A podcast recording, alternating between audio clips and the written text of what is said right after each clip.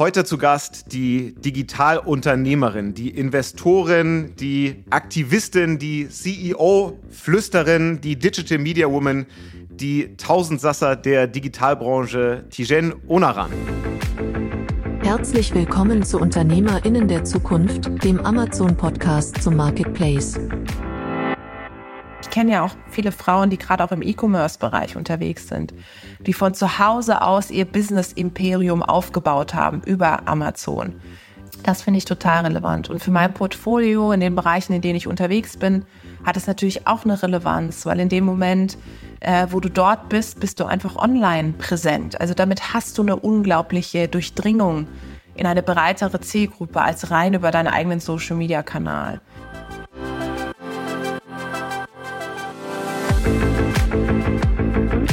Herzlich willkommen zu UnternehmerInnen der Zukunft, dem Amazon-Podcast zum Marketplace. Wir stellen euch Menschen vor, die smart online handeln. Clevere Marketplace-Profis und erfahrene E-Commerce-Experten berichten offen von ihren Erfolgen und Fails. Und hier ist euer Gastgeber, Jan Bechler. Herzlich willkommen bei UnternehmerInnen der Zukunft. Tijen, schön, dass du da bist. Ich freue mich. Vielen Dank für die Intro. Ich habe es eben ja schon ganz kurz versucht, äh, dir verschiedene Titel und Rollen zu geben in der Anmoderation. Ähm, das, was du machst, ist ja so vielfältig. Wenn du jetzt die Chance hast zu einem klassischen Elevator-Pitch, du triffst den Bundeskanzler im, äh, im Fahrstuhl, wie würdest du dich in wenigen Worten, dich und das, was du machst, beschreiben? Ich würde sagen, hi, ich bin Tijen, ich bin Unternehmerin und Investorin und mein Ziel ist es, mehr Diversität in der Wirtschaft zu bringen. Das ist eine super Zusammenfassung äh, zu dem, was du machst. Du bist ähm, jetzt ja schon äh, seit einigen Jahren sehr präsent in der deutschen Digitalbranche, jetzt sicherlich in den letzten Monaten durch deine Rolle bei der Hülle der Löwen noch mal mehr als vorher. Ähm, damit bist du sicherlich so auch aus dieser Bubble der deutschen Digitalbranche, in der wir irgendwie alle sind, nochmal total herausgetreten. Aber erzähl mal so ein bisschen, ähm, wo kommst du her? Wo hat so das berufliche Wirken von Tijen und auch dein Interesse, dich eben für, für Themen wie Diversität und andere politische Themen einzusetzen? Wie ging das los?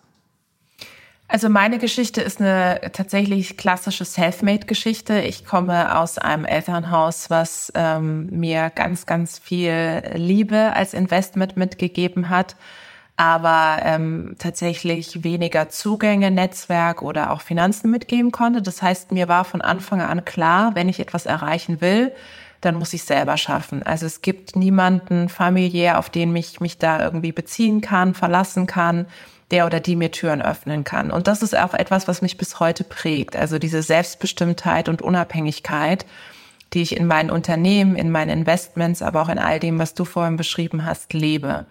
Und mit dieser Selbstbestimmtheit ist mein Weg dann auch irgendwann in der Politik gelandet, weil ich festgestellt habe, dass mich viele Dinge gestört haben als junger Mensch und ich habe mir dann irgendwann gedacht, ja, wo kann ich etwas verändern? Tatsächlich in der Politik. Ich wollte aber in erster Linie ehrlicherweise einfach ganz viel diskutieren. Ich habe immer schon gern diskutiert und ähm, auch sehr heftig diskutiert. Und dann war ganz klar, okay, ich muss irgendwo mein Laberflash loswerden. Bin dann ähm, bei den jungen Liberalen damals gelandet, der Jugendorganisation der FDP habe dann auch für die FDP mit 20 Jahren kandidiert und habe in der Zeit einfach wahnsinnig viel gelernt, was mir bis heute hilft. Also ich sage immer, es war das beste Assessment Center, das es gibt, weil ich viel übers Netzwerken, über Sichtbarkeit, über Storytelling, über Koalitionen bilden und noch viel mehr gelernt habe. Ich bin dann irgendwann raus aus der Politik, weil ich auch hier wieder festgestellt habe, dass die Selbstbestimmtheit, die ich mir so vorher in meinen Kopf ähm, ja gesetzt hatte, dass die in einer Partei doch nicht ganz so möglich ist, wie man sich das vielleicht von außen vorstellt. Und habe dann in verschiedenen Organisationen die Kommunikation aufgebaut und geleitet, war immer so an der Schnittstelle zum Vorstand, zu der Geschäftsführung, habe meistens meine Jobs selbst gebaut oder mir selbst erarbeitet. Und dann vor sieben Jahren habe ich mich eben selbstständig gemacht. Okay, und äh, die erste Gründung oder die Selbstständigkeit, was, was war das? In welchen Bereich bist du dann gegangen? Mein erstes Unternehmen ist auch ein Unternehmen, das ich bis heute noch habe. Es ist Global Digital Women, was eine Female Empowerment Company ist, wo wir eben weibliche Talente mit Unternehmen vernetzen. Wie machen wir das? Wir organisieren Veranstaltungen, ähm, sind äh, Recruiting-Events, ohne dass es jetzt so ganz exponentiell nach Recruiting aussieht. Es geht vielmehr darum, dass die Unternehmen inhaltlich sich positionieren mit Themen, die für sie wichtig sind. Und unsere Aufgabe als Global Digital Women, als GDW, ist es eben, diese Zielgruppe zusammenzubringen und diese Veranstaltung zu organisieren.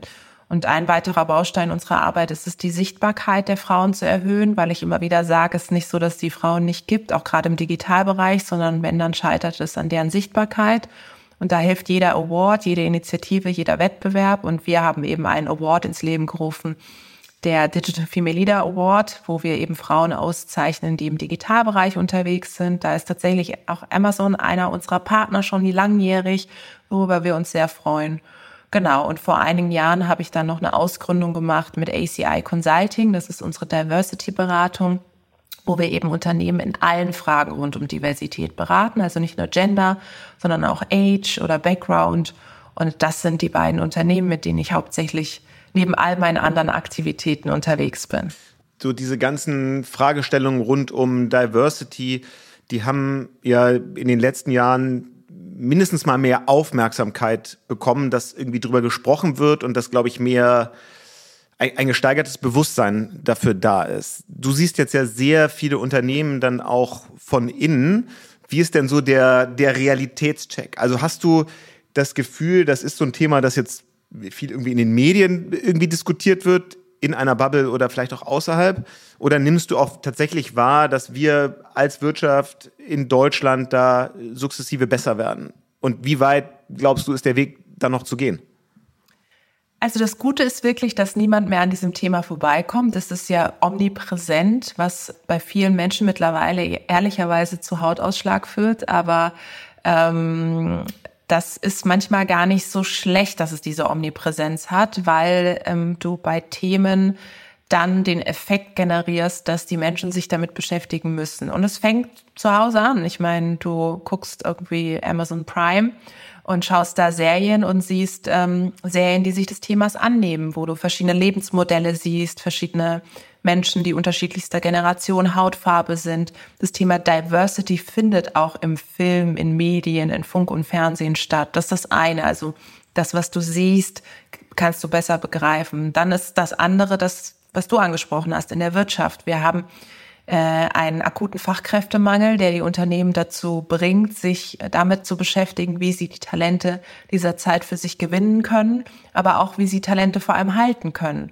Und da ist es so, dass auch studienmäßig erwiesen ist, dass Diversity bei der Arbeitgeberwahl auf Platz eins ist dicht gefolgt vom Thema Nachhaltigkeit.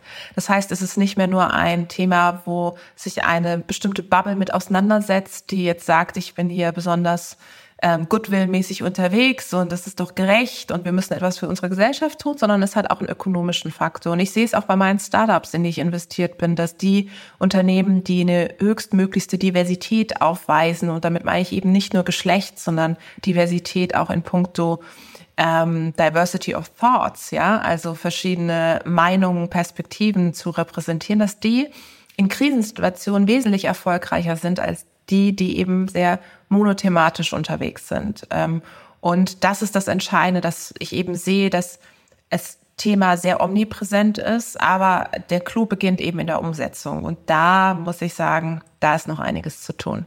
Wie häufig hast du denn das Gefühl, dass du dann auf welchem Weg auch immer in Unternehmen reinkommst und dann sind das ja wahrscheinlich dann auch häufig mal Runden, wo vielleicht 10, 15, 20 Leute an so einem Projekt beteiligt sind. Wie häufig hast du das Gefühl, du kommst da hin und mindestens ein Drittel der Leute sagt, oh, jetzt müssen wir uns irgendwie, jetzt wird's nervig, jetzt wird's anstrengend, weil es eben doch diese Beharrungskräfte gibt, die eigentlich sagen, naja, komm, so schlecht ist es doch gar nicht. Muss das denn jetzt wirklich sein?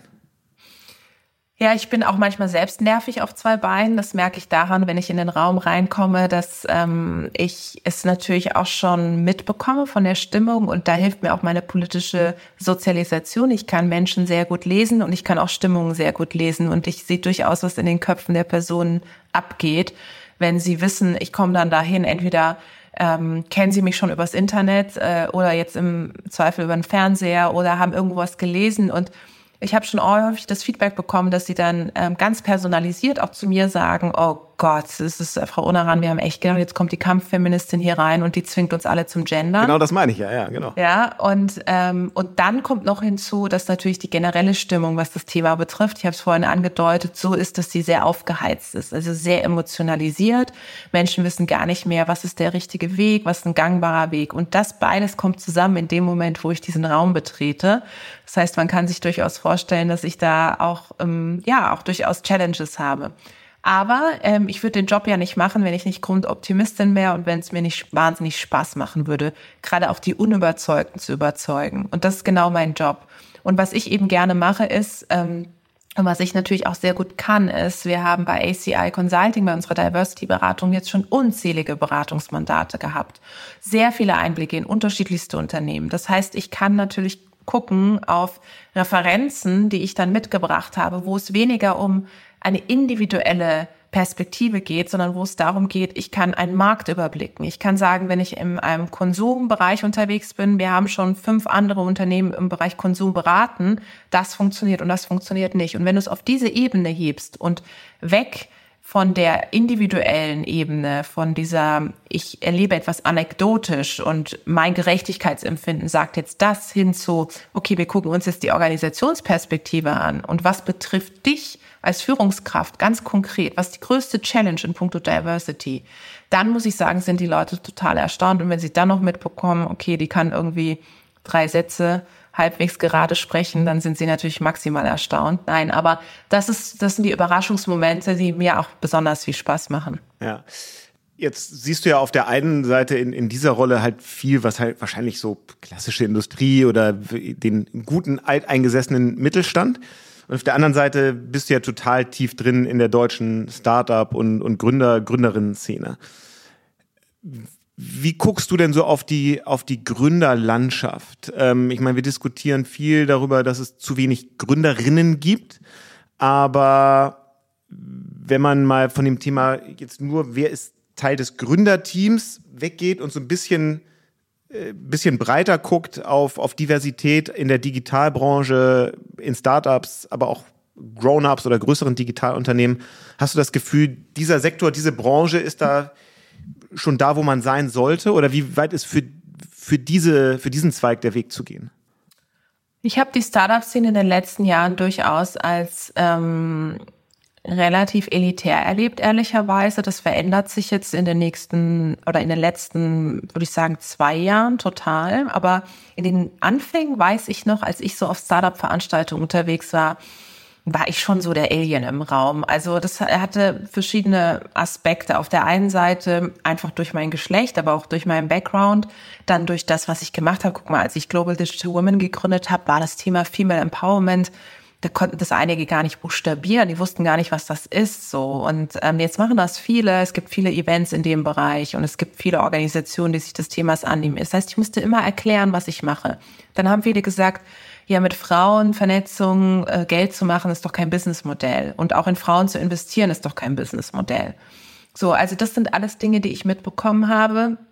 Und hinzu kam auch noch, dass die Gründer meistens eben auch aus Kreisen kamen, die sich dann aus den Universitäten kannten, wo ich natürlich auch nicht part of the game war. Also äh, da kamen verschiedene Aspekte hinzu. Nichtsdestotrotz habe ich mir irgendwann gedacht, ähm, und nach ein paar Jahren weiß ich noch, ich habe gedacht, wenn ich eines Tages immer die Möglichkeit habe, in Startups zu investieren, dann will ich es unbedingt machen, weil ich auch von dieser Seite, von Kapitalgeberseite, das System verändern will. Und das ist der Clou des Ganzen. Wenn wir auf Kapitalgeberseite mehr Vielfalt haben, und zwar in allen Aspekten, und wenn wir auf Kapitalgeberseite mehr Unternehmer und Unternehmerinnen haben, die die DNA von Unternehmertum verstehen, dann wird sich dieses System nachhaltig verändern. Wir haben häufig auf Kapitalgeberseite Menschen, die wahnsinnig gut im Investment-Game sind, die Financials rauf und runter kennen. Das ist auch wichtig und richtig. Aber ich kann mit meinen Startups ja auf einer ganz anderen Ebene kommunizieren, weil ich weiß, wie es ist als Unternehmerin, weil ich diesen Schmerz kenne, wenn du auch kurz vor der Insolvenz stehst, wenn du nicht mehr weißt, wie es weitergeht, wie du das Geld von den Mitarbeitenden bezahlen sollst. Ich kann das auf emotionaler Ebene nachempfinden und ich weiß auch, wie, wie es ist, sich hochzukämpfen. Und deswegen sind Business Angels aber eben auch individuelle Investoren, Investorinnen so relevant fürs System, um es von dieser Seite her zu verändern.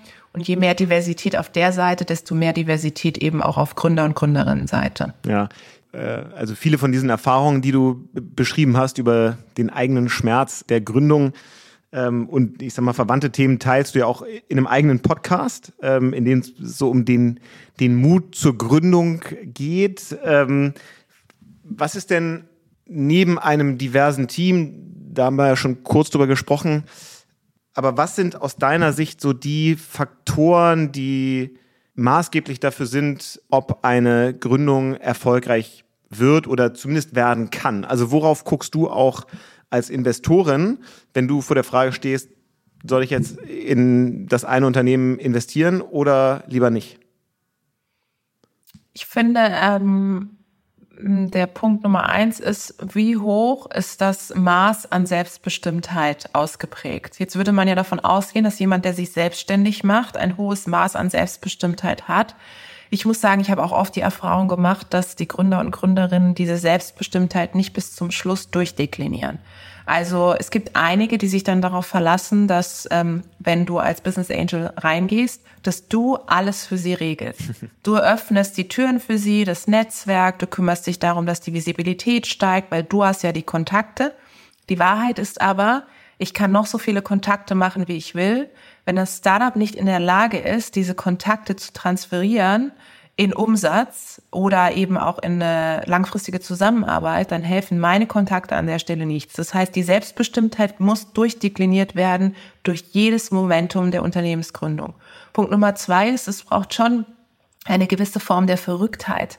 Also du musst eigentlich so verrückt und so passioniert von deiner Idee sein, dass das dich trägt durch alle Phasen des schrecklichen Unternehmertums. Und schrecklich deswegen, weil wir es alle wissen. Es gibt diese Phasen, wo du kurz vorm Scheitern bist und auch vielleicht gescheitert bist, ja, und dich dann wieder selbst zu motivieren und dann vor einem leeren Blatt Papier zu sitzen und zu überlegen, okay, wie ist jetzt meine Vertriebsstrategie? Wen hau ich nochmal an? Wo kann ich nochmal visibler werden? Wo kann ich mein Self-Branding irgendwie anstoßen? Das ist total entscheidend.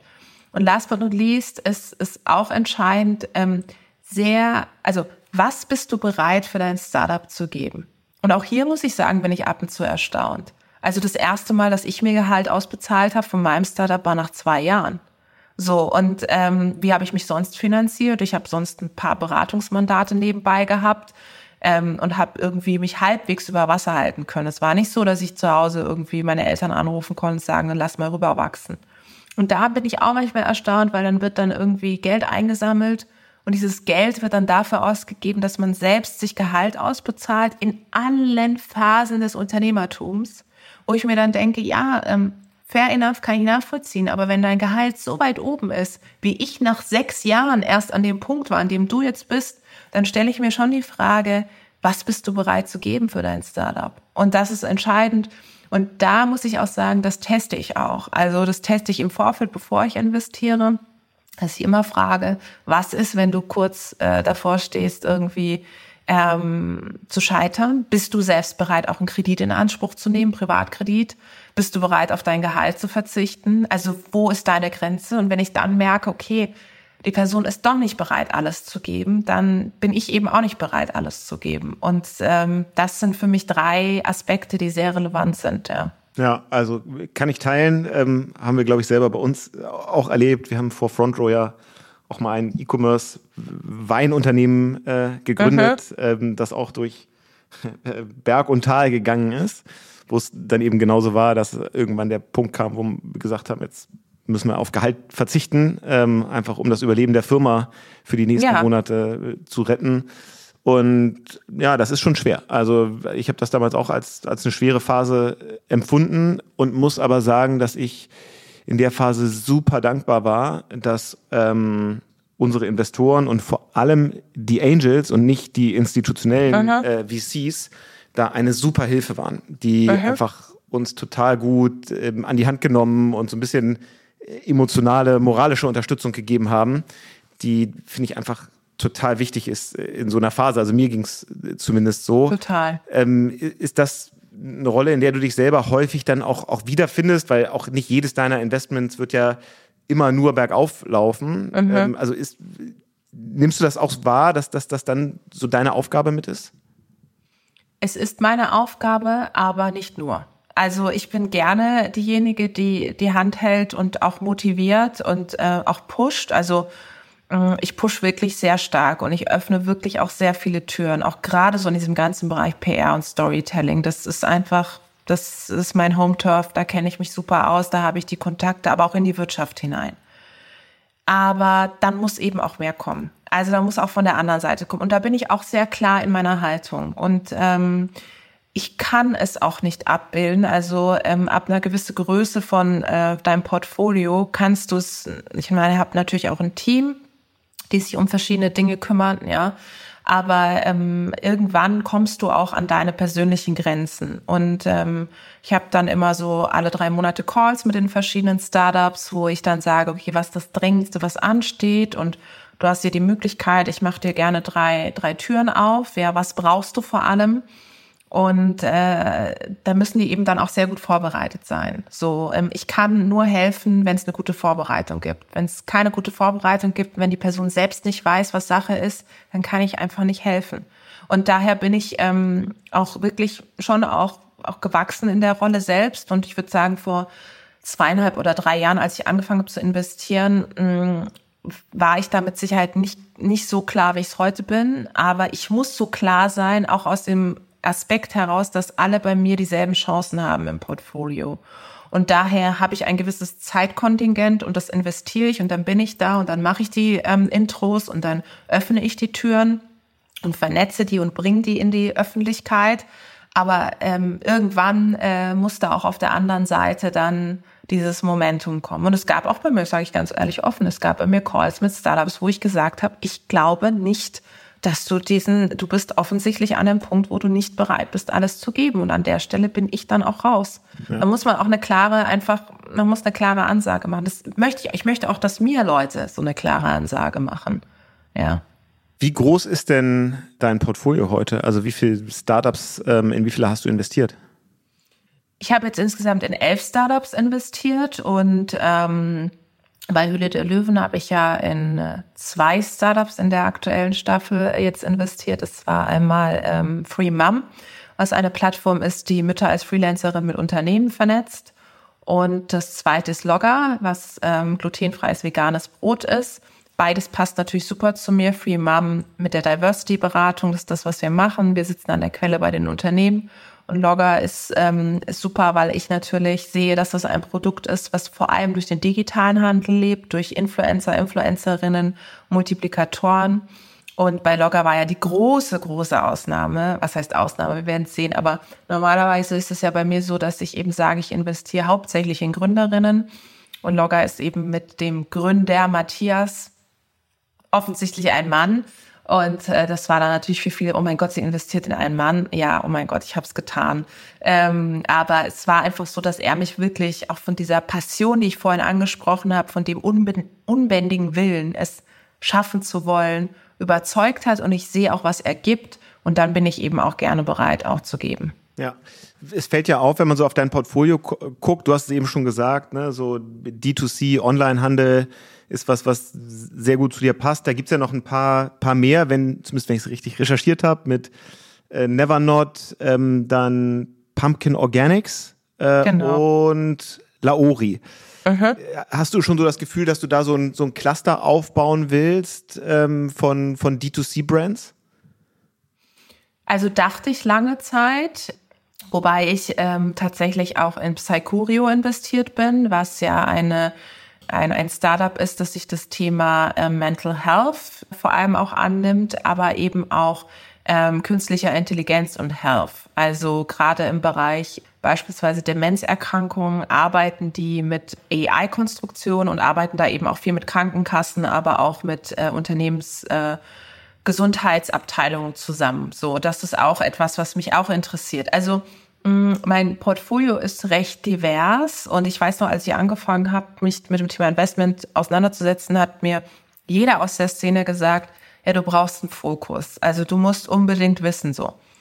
Dem würde ich aus heutiger Sicht widersprechen. Also ähm, ich brauche nicht unbedingt einen Industriefokus, aber ich habe einen Fokus, was meine Kompetenzen betrifft. So und meine Kompetenz liegt ganz klar im Bereich PR Öffentlichkeitsarbeit, Storytelling und Community Building.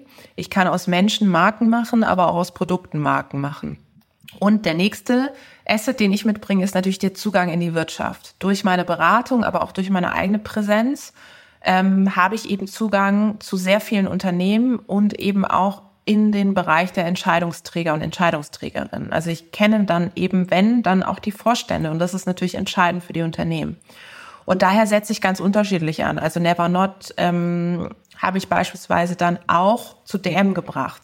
Oder es ist so, dass ähm, durch meine Connection zu Amazon ich natürlich auch mit einem Produkt wie Logger da auch weiß, okay, ähm, hier sind folgende Ansprechpartner, Ansprechpartnerinnen für dich, ja, so.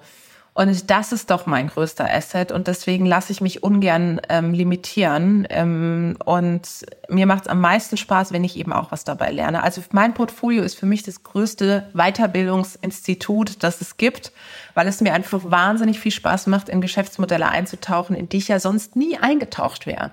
Ja, also wann habe ich mich mal mit dem Thema ähm, Soft-Tampons und die Produktion von Soft-Tampons beschäftigt. Also wenn ich es überhaupt selbst genutzt habe, aber ich habe mich nie damit beschäftigt, ob das Ding jetzt einen Faden braucht oder nicht. Ja, so. Und das ist halt irgendwie ganz cool. Ja. ja. Welche Rolle spielt denn, also du hast eben schon gesagt, einige Produkte, ähm, da machst du dann auch die Intro zu Amazon. Welche Rolle spielt denn dieser Kanal so für dein Portfolio insgesamt? Also wie wichtig ist es ähm, für die Unternehmen, wo du beteiligt bist, Amazon einfach gut zu verstehen? Wie stark ist das für die der Wachstumshebel? Ja, jeder will Amazon verstehen. Und das ist ja das, was äh, die Organisation auch ausmacht. Ich glaube, äh, wenn es mal irgendeine Person gibt, die das Geheimnis ähm, rund um den Handel auf Amazon ergründet und dann kommuniziert, es wird ein All-over-Bestseller. Ja, aber ähm, es ist, hat eine hohe Relevanz. Also was ich so spannend bei Amazon finde, ist, dass es diese Selbstbestimmtheit, die ich vorhin angesprochen habe, total ermöglicht. Ähm, und ich kenne ja auch viele Frauen, die gerade auch im E-Commerce-Bereich unterwegs sind, die von zu Hause aus ihr Business-Imperium aufgebaut haben über Amazon. Ähm, nicht nur Frauen, natürlich auch Männer, aber in meinem Fall habe ich ja sehr viel Einblicke in das Business von Frauen. Das finde ich total relevant. Und für mein Portfolio in den Bereichen, in denen ich unterwegs bin, hat es natürlich auch eine Relevanz, weil in dem Moment, äh, wo du dort bist, bist du einfach online präsent. Also damit hast du eine unglaubliche Durchdringung in eine breitere Zielgruppe als rein über deinen eigenen Social-Media-Kanal. Und das ist ganz wichtig, weil die Welt heute ist digital. Und wenn du digitales Zielgruppenmarketing verstehst, verstehst du alles. Und da ist es natürlich super, auf einer Plattform unterwegs zu sein, die dir das ermöglicht, mit allem, was natürlich dazugehört, mit allen Challenges. Aber diese, diese Form von Unternehmertum, ich meine, das war früher nicht möglich und ermöglicht heute Leuten unabhängig, und da, da kommt dieser Vielfaltsgedanke rein, unabhängig des Geschlechts, der Generation und des Backgrounds, dass du heute dich hinsetzen kannst, sagen kannst, ich habe eine coole Idee, ich lege mir jetzt einen Account zu und ich versuche es einfach mal. Ich meine, das ist eine größere Form von Selbstbestimmtheit gibt es nicht. Ja, du hast ja auch deshalb einen, einen guten Zugang zu Amazon, weil du ja auch auf einer anderen Ebene schon mit, mit Amazon zusammengearbeitet hast. Und zwar als Coach im Programm äh, Unternehmer in der. Zukunft. War es, glaube ich, so vor drei Jahren, meine ich, ungefähr. Erzähl mal so ein bisschen, wie du das Programm damals wahrgenommen hast und was du vielleicht, also auch wenn du als Coach ja eher was mitbringst, aber was du auch da mitgenommen hast. Es ist ganz interessant, weil drei Jahre ist natürlich eine wahnsinnig spannende Zeit und ist auch für mich eine spannende Zeit, weil innerhalb dieser drei Jahre bei mir einfach nochmal wahnsinnig viel passiert ist. Und ich erinnere mich, als ich Teil des Programms war als Coach, du hast es erzählt, vor allem für die Themen rund um Sichtbarkeit und Positionierung, war ich ja auch noch an dem anderen Punkt. Das heißt, einerseits habe ich mein Wissen geteilt und andererseits habe ich von den Unternehmerinnen, die da waren, aber auch von den anderen Coaches wahnsinnig viel gelernt. Und was ich eben wichtig finde, ist ähm, in der Entwicklung als Unternehmerin ist, dass das Lernen nie aufhört. Und wenn du eine Möglichkeit hast, Teil von so einem Programm zu sein, das auch strukturiert geleitet ist, wo du einfach hingehst und Teil des Ganzen bist, ist das übrigens ganz toll, weil du musst keine Entscheidung treffen, du kannst einfach nur mal Teil des Ganzen sein und konsumieren und du kannst Wissen weitergeben, aber vor allem hast du auch Zugang zu anderen anderen, denen es eben ähnlich geht, andere, die eine andere Expertise haben. Jemand sucht nach einer Agentur oder nach irgendwas, du kannst da ins Netzwerk reingeben, hey, habt ihr Erfahrung gemacht? Wie ist das mit einem Newsletter? Wie funktioniert das? Wie muss eine Produktbeschreibung sein? Und äh, Wissen ist Macht. Das darf man nie vergessen. Und wenn ich eben ein Programm habe, das mir Wissen ermöglicht, Zugänge und Netzwerk, diese Kombination ist ja unschlagbar. Und das ist das, was ich mitgenommen habe. Und daher würde ich immer jedem und jeder empfehlen, wenn ich die Möglichkeit habe, da eben mitzumachen, würde ich das machen aus Coach-Perspektive, aber tatsächlich auch aus teilnehmenden Perspektive. Okay. Um mal so ein bisschen, äh, also bewusst ein bisschen provokant zu fragen. Du hast ja gerade gesagt, du kennst viele Beispiele, wo Menschen von zu Hause quasi ihr D2C Amazon Business äh, aufgebaut haben. Und das sehr erfolgreich. Und da gibt es ja auch wirklich viele Beispiele. Wäre es nicht richtig zu sagen, durch, durch Plattformen wie Amazon, die genau solche Unternehmerkarrieren dann äh, ermöglichen, werden eigentlich die Skills, in denen du besonders stark bist, weniger wichtig, weil ich eben ein erfolgreiches E-Commerce-Unternehmen aufbauen kann, einfach nur, indem ich die Mechanismen von Amazon und vielleicht zwei, drei anderen Kanälen besonders gut verstehe, aber ich muss gar nicht mich als Person oder eine Marke so über die anderen Kanäle besonders stark spielen, weil es eigentlich reicht, wenn ich Amazon Advertising zur Perfektion verstehe. Mhm, guter Punkt. Ähm, aber dem steht entgegen, dass Menschen von Menschen kaufen und dass das sich natürlich auch maximal verändert hat. Das heißt, der Clou liegt nicht darin, das eine zu machen und das andere zu lassen, sondern beides zu machen. Du musst ein gutes Produktmarketing haben, dass die Leute dein Produkt finden, ohne dass du auftauchst. Und auf der anderen Seite kannst du dich als Person nutzen, damit die Leute darauf aufmerksam werden. Und als Unternehmerin möchte ich jeden Weg nutzen. Ich möchte mich nicht nur auf einen Weg verlassen. Weil was ist, wenn mein Account irgendwie von heute auf morgen nicht mehr da ist? Dann habe ich eine Abhängigkeit. Aber dann habe ich immer noch meine Personal Brand.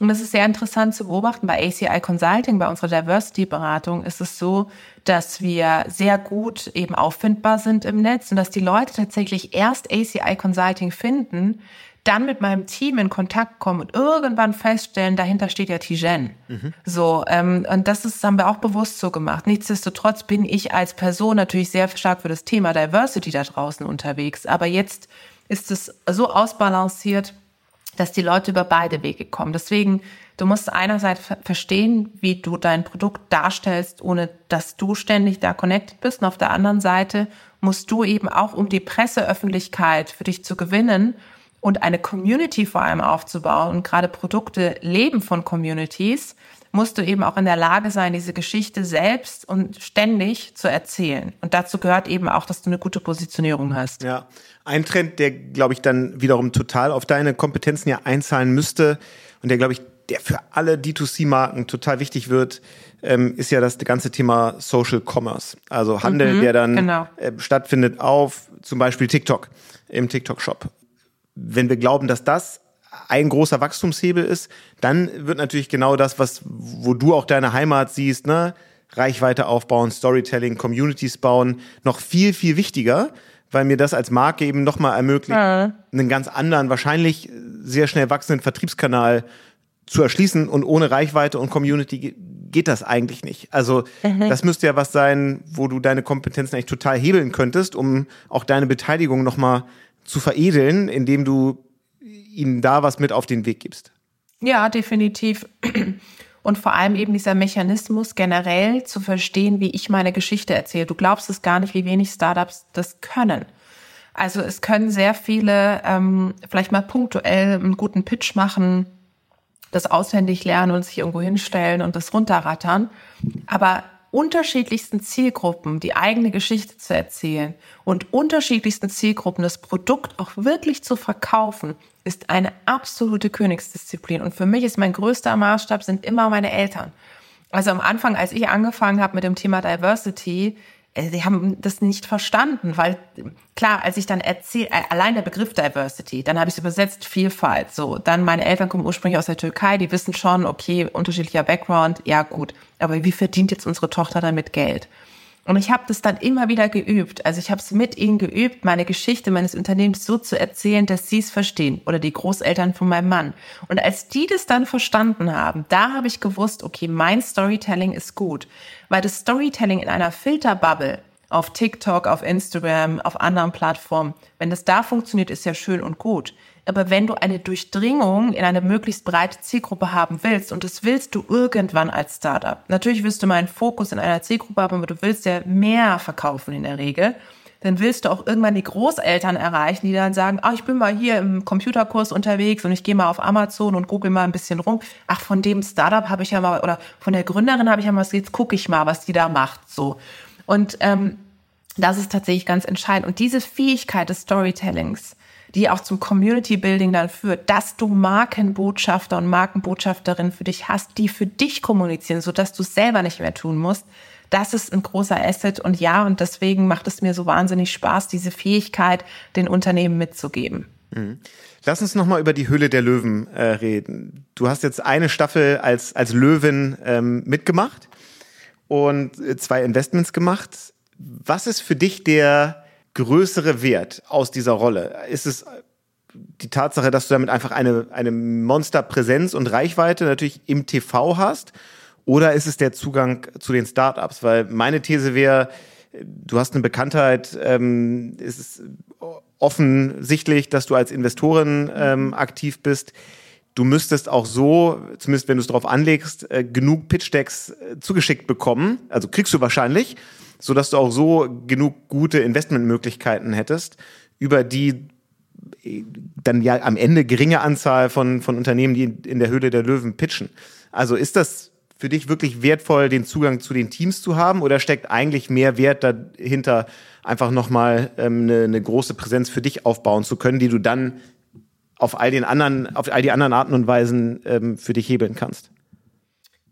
Man muss unterscheiden. Große Präsenz heißt ja nicht große Wirkung. Also ich kann auch bei Let's Dance mitmachen und eine große Präsenz haben, aber bringt es mir was mit ähm, knappen Outfits, äh, meinen Hintern shakend in die Kamera präsent zu sein? Habe ich dann eine Wirkung? Nein. Ähm, und hilft es mir was in meinem Unternehmen? Höchstwahrscheinlich nein, weil wenn ich dann einem Vorstandsvorsitzenden gegenüber sitze und er mich Freitagabends noch bei Let's Dance gesehen hat, ähm, wie ich Salsa getanzt habe, weiß ich jetzt nicht, ob das mir die Durchdringung bringt, die ich unbedingt haben will. Deswegen ähm, für mich, was total spannend war, ist äh, meine persönliche Weiterentwicklung durch das Format. Also ähm, du bist ja Teil von so einem Format und hast ja verschiedenste Konstellationen, die da auf dich einwirken. Auf der einen Seite hast du die Startups, wo du natürlich argumentativ so auftreten musst, dass wenn mehrere Löwen, Löwinnen pitchen, dass du die Beste in der Runde bist. Ja, das ist das eine. Das war für mich ein absolut spannendes Momentum. Das andere ist der Diskurs unter uns Löwen und Löwinnen. Also natürlich raus aus meiner Filterbubble und mit Menschen diskutieren, mit denen ich wahrscheinlich in den letzten Monaten, wenn mal überhaupt auf einem Panel diskutiert hätte. Und last but not least, natürlich kommen da auch Startups, die ich sonst nicht gesehen hätte, weil die Pitch-Decks, die ich bekomme, kommen ja auch aus meiner Filterbubble heraus. Das heißt, die Pitch-Decks, die ich bekomme, sind meistens Pitch-Decks von Frauen. So, und ähm, dass da mal irgendwie ein Startup kommt, was ähm, tatsächlich im Bereich Logistik unterwegs ist und ein besonderes Gerät da irgendwie digitalisiert ähm, oder im Bereich Gaming unterwegs ist, ja, im Bereich Football oder so, die Wahrscheinlichkeit wäre sehr gering, dass die dann proaktiv auf mich zukommen. Und das wiederum finde ich total interessant und das hat mich dann auch gereizt, weil ähm, ich meine, so egoistisch bin ich am Ende des Tages. What's in for me bei so einem Format? Und natürlich, die Präsenz ist ganz spannend, ja. Aber die Präsenz hat, ich hatte die Präsenz vorher schon in einer gewissen Art und Weise. Und wenn ich jetzt darauf anlegen würde, noch weitere Präsenz zu bekommen, dann kann ich mir natürlich auch andere Mechanismen überlegen, diese Reach, die ich habe, noch stärker exponentiell zu steigern. Ja, so. Ähm, und daher war es eher so dieses Wissenserweiterung, Persönlichkeitserweiterung für mich, persönliche Challenges und äh, natürlich mit den Startups diskutieren und, und da auch ähm, selbst merken, okay, das ist jetzt ein Argument, das habe ich noch gar nicht gesehen. Ja. Okay. Und gibt es eine zweite Staffel mit dir? Ich habe ja immer gesagt, ich mache keine halben Sachen. Okay. Das nehmen wir mal als ja. Ich würde gerne noch einmal so ein bisschen das zusammenbringen, worüber wir gesprochen haben. Du hast angefangen mit dem Thema Engagement in der, in der Politik. Und dann haben wir viel über die Digitalbranche und, und Diversity gesprochen. Ähm, du bist ja auch zumindest semi-politisch aktiv für diese Branche und, mhm. ähm, und bist in Branchenverbänden tätig. Erzähl mal so ein bisschen, ähm, also wo du da aktiv bist und was du eigentlich glaubst, was so die, die wichtigsten Themen sind, die man jetzt ähm, über den Start-up-Verband, über den BEVH, über den Händlerbund, also die unterschiedlichen Organisationen, die es da gibt, die da ganz oben auf die Agenda gehören, wenn wir diese Branche, ich sage jetzt mal die E-Commerce-Branche, irgendwie äh, gut weiterentwickeln wollen. Ja, das Lustige ist, ich habe mal für den Händlerbund gearbeitet. Das ist schon eine ganze Weile her. Ich war mal da Kommunikationschefin. Okay. Deswegen kenne ich den E-Commerce aus dem FF. So hat ja eigentlich meine Reise angefangen. Also mein letzter Job äh, angestellt war beim Händlerbund. Darüber hatte ich tatsächlich mehr Connections zu den Verbänden, als es jetzt der Fall ist. Ich finde die Arbeit der Verbände und Organisationen in puncto Lobbyarbeit für die Startup-Szene unfassbar wichtig weil sie eben an den Machttischen dieser Welt sitzen oder zumindest die Möglichkeit haben, dort mitzusitzen und all das, was uns in der Szene beschäftigt, zu kommunizieren. Beim Startup-Verband wird sich ja jetzt auch einiges tun. Verena neue als, Führung. als neue Chefin, genau. Genau. Und ich hoffe, ich erhoffe mir, dass der Startup-Verband die Diversität dieser Branche noch weiter forciert und sich da auch als Agenda-Setter sieht. Ich glaube, das ist total entscheidend. Nichtsdestotrotz ähm, unabhängig der Verbände bin ich der festen Überzeugung, dass jeder Unternehmer, jede Unternehmerin eigener Lobbyist, Lobbyistin für das Unternehmen sein muss. Und mein Herz schlägt politisch, wird auch immer politisch sein. Wenn du auch hier als Unternehmerin, Unternehmer nicht in der Lage bist, politisch zu kommunizieren für dein jeweiliges Startup, für deine Industriebranche, wirst du es sehr schwer haben. Weil es gibt Dinge, da bist du darauf angewiesen. Ich habe vorhin Psychurio angedeutet oder erzählt von meinem Startup, das auch im Bereich Gesundheit unterwegs ist. Gesundheit ist ein stark regulierter Bereich. Wenn du nicht in der Lage bist zu wissen, wer ist Fraktionsvorsitzender, wer ist Gesundheitsexperte in der Partei, mit wem muss ich mal irgendwie mich treffen, wer muss mich anhören, wo gibt's Anhörungen überhaupt im Parlament. Das ist total wichtig. Und ich bin der festen Überzeugung, gerade im Bereich Startup-Szene ist die Zusammenarbeit von Politik und Wirtschaft wichtiger denn je.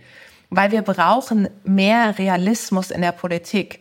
Und Unternehmen sind realistisch. Also es gibt nicht, ähm, dass sie es nicht sind. Und das ist ähm, total wichtig, dass wir da eben mehr auch Unternehmer, Unternehmerinnen haben, die sich politisch engagieren. Ich empfinde das schon so, ist vielleicht ein Bubble-Thema, dass es immer mehr machen. Auch politischer kommunizieren auf diversen Social-Media-Kanälen. Aber es reicht eben nicht. Du musst halt entweder dich in den jeweiligen Verbänden engagieren oder selbst gucken, dass du die Zugänge hast. Mhm. Jetzt wird dieser Podcast ja nicht nur äh, von Amazon quasi gemacht und veröffentlicht, sondern ich weiß, er wird auch von vielen Kolleginnen und Kollegen bei Amazon gehört. Also vielleicht ja auch äh, die richtige Plattform, um mal Wünsche oder Botschaften an Amazon zu platzieren. Was glaubst du denn, was so ein, ein globales Unternehmen in dieser Branche, was, was würdest du dir von denen noch wünschen, jetzt vor allem in Bezug auf deine Themen, also auf Female Empowerment und auf Diversity? Was würdest du denen noch mit äh, auf die Agenda schreiben?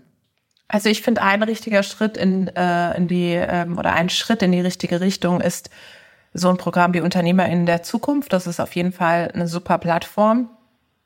Was ich mir noch mehr wünschen würde, ist ähm, diese verschiedenen Wege der Unternehmer und Unternehmerinnen sichtbar zu machen auf Amazon. Also man erlebt immer einzelne Leute, die dann eine besonders hohe Präsenz auch auf Social Media aufbauen, die erzählen, wie ihr Weg ist. Aber was ist denn mit, sage ich mal, einem Handwerksmeister, der ähm, was ganz Tolles auf die Beine gestellt hat und durch Amazon sich ein ganzes Businessmodell aufgebaut hat? Ähm, und das ist ganz entscheidend, um, um eben auch diese Sichtbarkeit der verschiedenen Geschichten zu haben. Also ich würde mir wünschen, dass es mehr Geschichten von Amazon erzählt da draußen gibt, ob es in den klassischen Medien ist oder auch über die eigenen Social Media Channels. Das ist Punkt Nummer eins. Punkt Nummer zwei ist. Oder in diesem ist, Podcast, da versuchen wir. Oder in diesem Podcast, genau.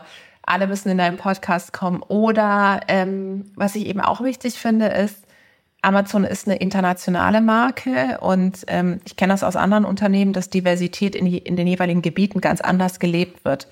Mm, aber du kannst es ja nur erfahren, wenn das Unternehmen auch darüber spricht, was es macht. Und das ist nicht nur ein Amazon-Thema, es ist generelles Thema, aber jetzt in Bezug auf Amazon, dass das Unternehmen mehr über die Diversity-Aktivitäten spricht und auch die Gesichter hinter der Organisation zeigt. Ich weiß, dass bei Amazon, auch bei anderen Unternehmen, das eigentlich gar nicht so beliebt war lange Zeit, weil man immer gesagt hat, die Marke steht im Vordergrund, wir wollen eher im Hintergrund. Das hat sich aber total verändert. Wenn du die Talente der Zukunft erreichen willst, musst du eben auch die Persönlichkeiten nach vorne stellen. Wer sind die Führungskräfte? Für was stehen die? Und jemand wie ähm, Rocco macht das ja auch sehr stark, beispielsweise auf LinkedIn, gepusht von dem wunderbaren Daniel, ja. Ähm, aber ähm, ich glaube, da geht einfach noch mehr, vor allem eben auch was die Frauen betrifft. Also wo sind die Frauen bei Amazon und wo sehe ich die? Wo kann ich die greifen? Was erzählen die? Was sind ihre Geschichten, auch ihre Karrieregeschichten? Ich erlebe das immer punktuell bei Events, wenn wir was zusammentun, aber ich glaube, da geht noch mehr und das würde ich mir tatsächlich wünschen. Okay. Dann meine vorletzte Frage ist, wie häufig meldet sich eigentlich Christian Lindner bei dir und fragt, ob du nicht doch einen Weg zurück in seine Partei und die Politik dir vorstellen könntest, weil man muss ja schon sagen, mit deinem Background äh, und deinem unternehmerischen Wirken und deiner Reichweite, du wirst ja für eine, eine Partei wie die FDP wärst du ja ein Geschenk, wenn du äh, wieder politisch dich ähm, auch möglicherweise in, in Ämtern engagieren würdest. Ist das für dich nochmal vorstellbar oder sagst du, been there, done that, woanders habe ich mehr, mehr Wirkung? Also irgendwie ist es offensichtlich in letzter Zeit so. Ich habe gerade ein Interview geführt, äh, das diese Woche rauskommt und da war auch die letzte Frage, ob ich mir vorstellen könnte, Bundeskanzlerin zu werden. Ich weiß nicht, was gerade für ein Vibe ist, ja. Wobei ich kann es auch nachvollziehen, wenn man sich die aktuelle politische Lage anschaut. Das nur dazu. Ähm, also äh, Christian wüsste, dass ich das nur machen würde in der Doppelspitze. Und da für Christian eine Doppelspitze nicht in Frage kommt, äh, kommt es auch für mich nicht in Frage, mich da zu engagieren. Ähm, das einmal dazu. Und jetzt unabhängig davon, du, also erst einmal sag niemals nie. So, das zeigt bei mir das Leben.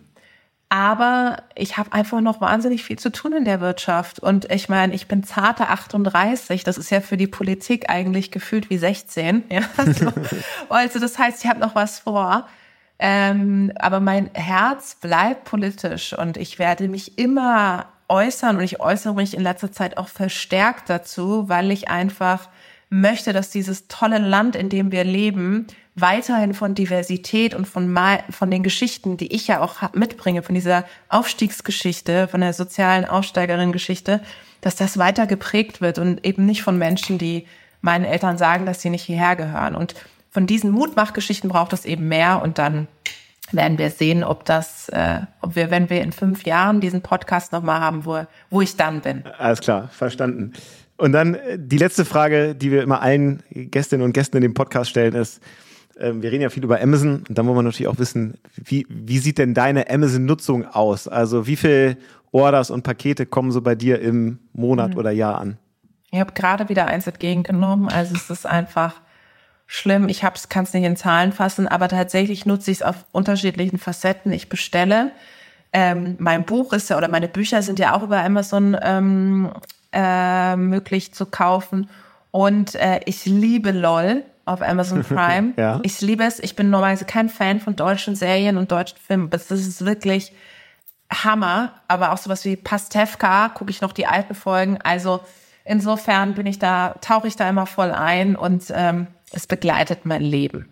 Sehr schön. Tijen, vielen Dank, dass du dir Zeit genommen hast, neben deinen ganzen anderen Aktivitäten die du so betreibst. Danke, dass wir da so einmal das, das Gesamtbild äh, versuchen konnten, jetzt in einer guten Dreiviertelstunde äh, zu zeichnen. Ich glaube, da war viel, viel Mut machen und Inspiration und auch ein paar deutliche Hinweise an den einen oder anderen mit dabei. Danke, dass du dir Zeit genommen hast. Ich habe notiert, in fünf Jahren sprechen wir wieder. Ähm, dann gucken wir. Muss, muss gerade mal rechnen, äh, welche Wahl dann so ja, in fünf Jahren Kommt ja. irgendwann wieder eine Bundestagswahl. Wer weiß, ich wollte gerade sagen, wer weiß, was wir bis dahin haben. Ja. Also, vielen Dank. Ähm, noch mehr zu Tijen und natürlich zu allen anderen Folgen von diesem Podcast gibt's wie immer unter amazon.de slash podcast. Wir freuen uns über Likes, Abos, über alles und wir freuen uns, dass du da warst. Danke dir. vielen Dank. Ciao, ciao.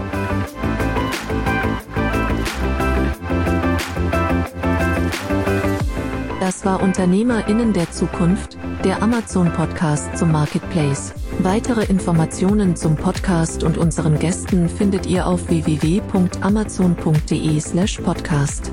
Bis zum nächsten Mal.